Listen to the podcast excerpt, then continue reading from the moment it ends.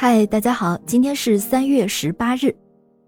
提到英国首相名相，大家一定会想到丘吉尔，而他的前任张伯伦则由于在第二次世界大战前夕对希特勒执政的纳粹德国实行绥靖政策而备受谴责。张伯伦是个什么样的人呢？刚好今天是张伯伦的诞辰日，我们今天就来讲讲这位不太光彩的前首相的故事。阿瑟·尼维尔·张伯伦在1869年3月18日出生于英国伯明翰市。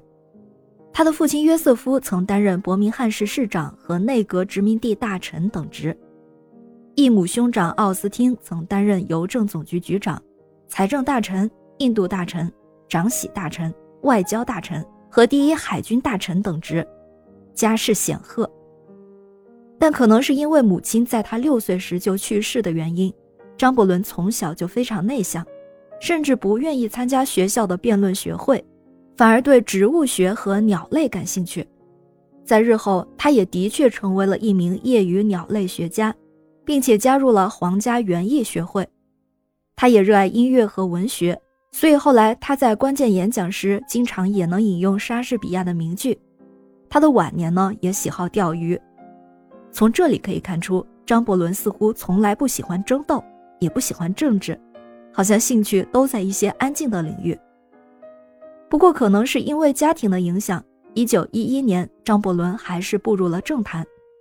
虽然他在当议员期间很少发言，但是在官场也还算是平步青云。一直到一九三七年，他当选为英国首相。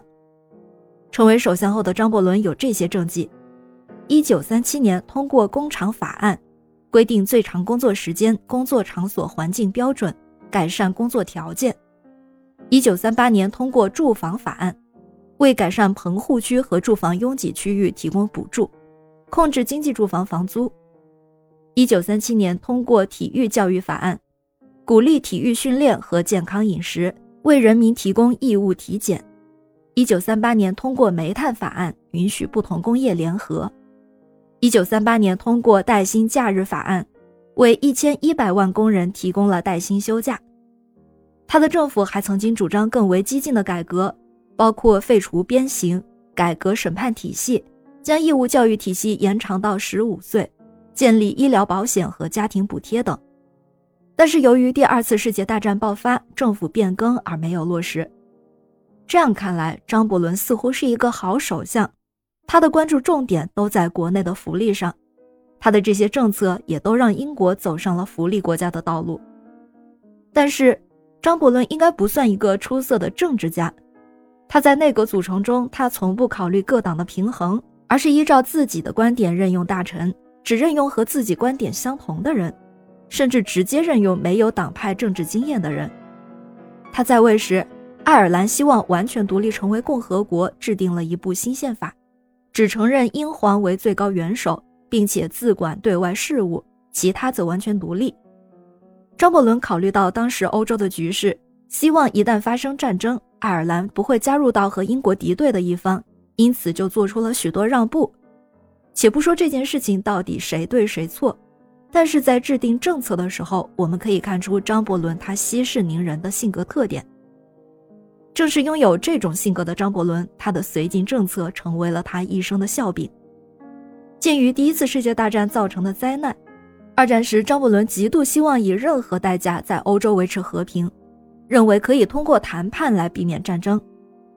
张伯伦是一个受传统欧洲政治体系教育的人，他的政治对手都承认他的确是一个诚实的人，但是他的思路与时代不合。